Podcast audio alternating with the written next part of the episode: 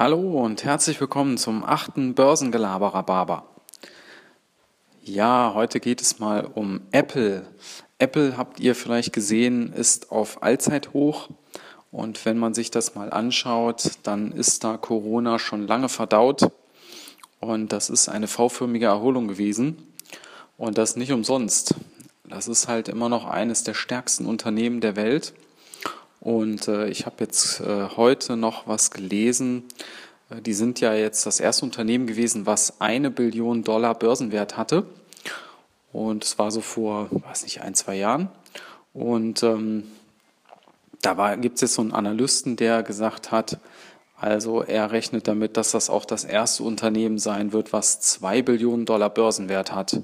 Und zwar in den nächsten etwa fünf, sechs Jahren.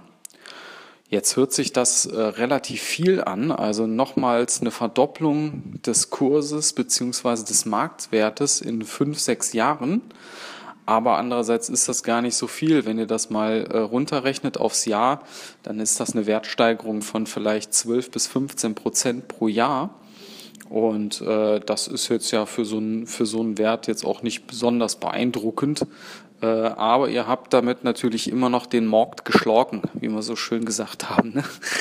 Ja, ähm, Vielleicht kurz ein paar Gedanken noch zu Apple. Also die meisten, ich meine, die Zahlen könnt ihr alle nachgucken, die bete ich jetzt nicht nochmal runter, äh, wie viel Milliarden Gewinn die machen und so weiter und so fort. Ähm, sieht alles super aus, Bombe. Ähm, mir geht's jetzt mehr darum, wo sind eigentlich die zukünftigen äh, Betätigungsfelder? Und äh, im Moment äh, wird ja das Servicegeschäft immer so hergehalten, also alles, was so den App Store betrifft und ähm, diese ganzen Sachen, die halt Apple außer den iPhones und den Geräten an sich verkauft.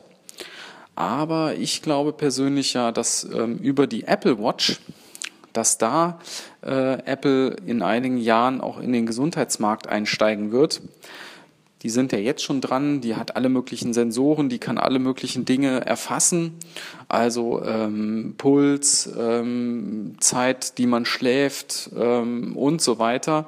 Und ich denke mal, dass in ein paar Jahren, wenn Apple dann anfängt, dass man äh, da den eigenen Apple Hausarzt über die über die Smartwatch erreichen kann, der dann eben die ganzen Daten auch zugestellt bekommt und daraufhin dann äh, Diagnosen stellen kann. Und das muss noch nicht mal ein richtiger Arzt sein, das kann auch eine KI sein, also eine künstliche Intelligenz, die dahinter steht. Äh, da werden sich ganz neue Felder erschließen, wenn man mal bedenkt, dass ja Apple ähm, ungefähr eine Milliarde Endgeräte im Markt hat. Ja, also ungefähr eine Milliarde Menschen haben Apple-Geräte und die äh, sind dann natürlich alle potenzielle Kunden. Also da ergeben sich schon noch ganz spannende Bereiche in den nächsten Jahren.